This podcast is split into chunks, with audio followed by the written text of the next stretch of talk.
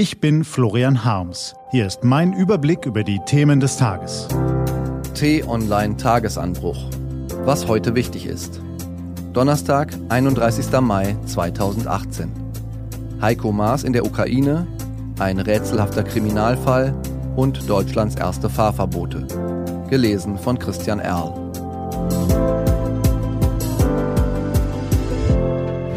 Was war? Maas in der Ukraine. Die Liste der Feindseligkeiten zwischen Russland und der Ukraine ist lang.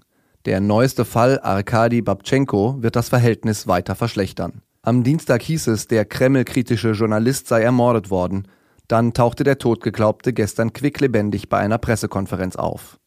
Der Mord sei nur fingiert gewesen, um ein Mordkomplott des Putin-Regimes aufzudecken, sagt der ukrainische Geheimdienst. Der heutige Besuch von Heiko Maas in Kiew wird jetzt jedenfalls nicht leichter. Eigentlich wollte der Bundesaußenminister die verfeindeten Parteien in der Ostukraine zu neuen Entspannungsgesprächen bewegen.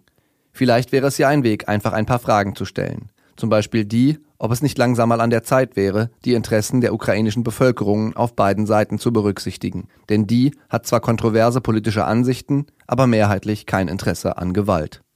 Mord an Olaf Palme. Es waren wackelige und dramatische Schwarz-Weiß-Bilder im Fernsehen am 28. Februar 1986. Olaf Palme war erschossen worden. Ein starker, charismatischer Mann mit großen politischen Ideen. Der Bluttat folgten unfassbare Ermittlungspannen der Sicherheitsbehörden, die bald selbst im Verdacht standen, sich gegen den sozialdemokratischen Regierungschef von Schweden verschworen zu haben. Auch die übrige Liste der Verdächtigen wurde lang und länger. PKK, Mossad, CIA. Jetzt hat das schwedische Magazin Filter einen neuen Verdacht geäußert. Dieselfahrverbote. Matthias Petzold hat das weltweit erste Dieselfahrverbot initiiert. Ab heute gilt es in Hamburg. Die T-Online-Redaktion widmet den Fahrverboten ein Themenpaket, erstellt von 16 Journalistenschülern der Henry-Nannen-Schule. Was steht an? Die T-Online-Redaktion blickt für Sie heute unter anderem auf diese Themen. Die EU-Kommission stellt ihre Pläne zur Weiterentwicklung der Wirtschafts- und Währungsunion vor. In Hamburg spielen tausende Jugendliche beim größten eintägigen Schachturnier der Welt und Julian Brandt ist ein ungewöhnlicher und bescheidener Fußballstar und einer der talentiertesten Flügelstürmer weltweit. Diese und andere Nachrichten, Analysen, Interviews und Kolumnen gibt's den ganzen Tag auf t-online.de. Was lesen? Wenn Sie möchten, unter t-online.de-tagesanbruch gibt es drei Lesetipps für Sie.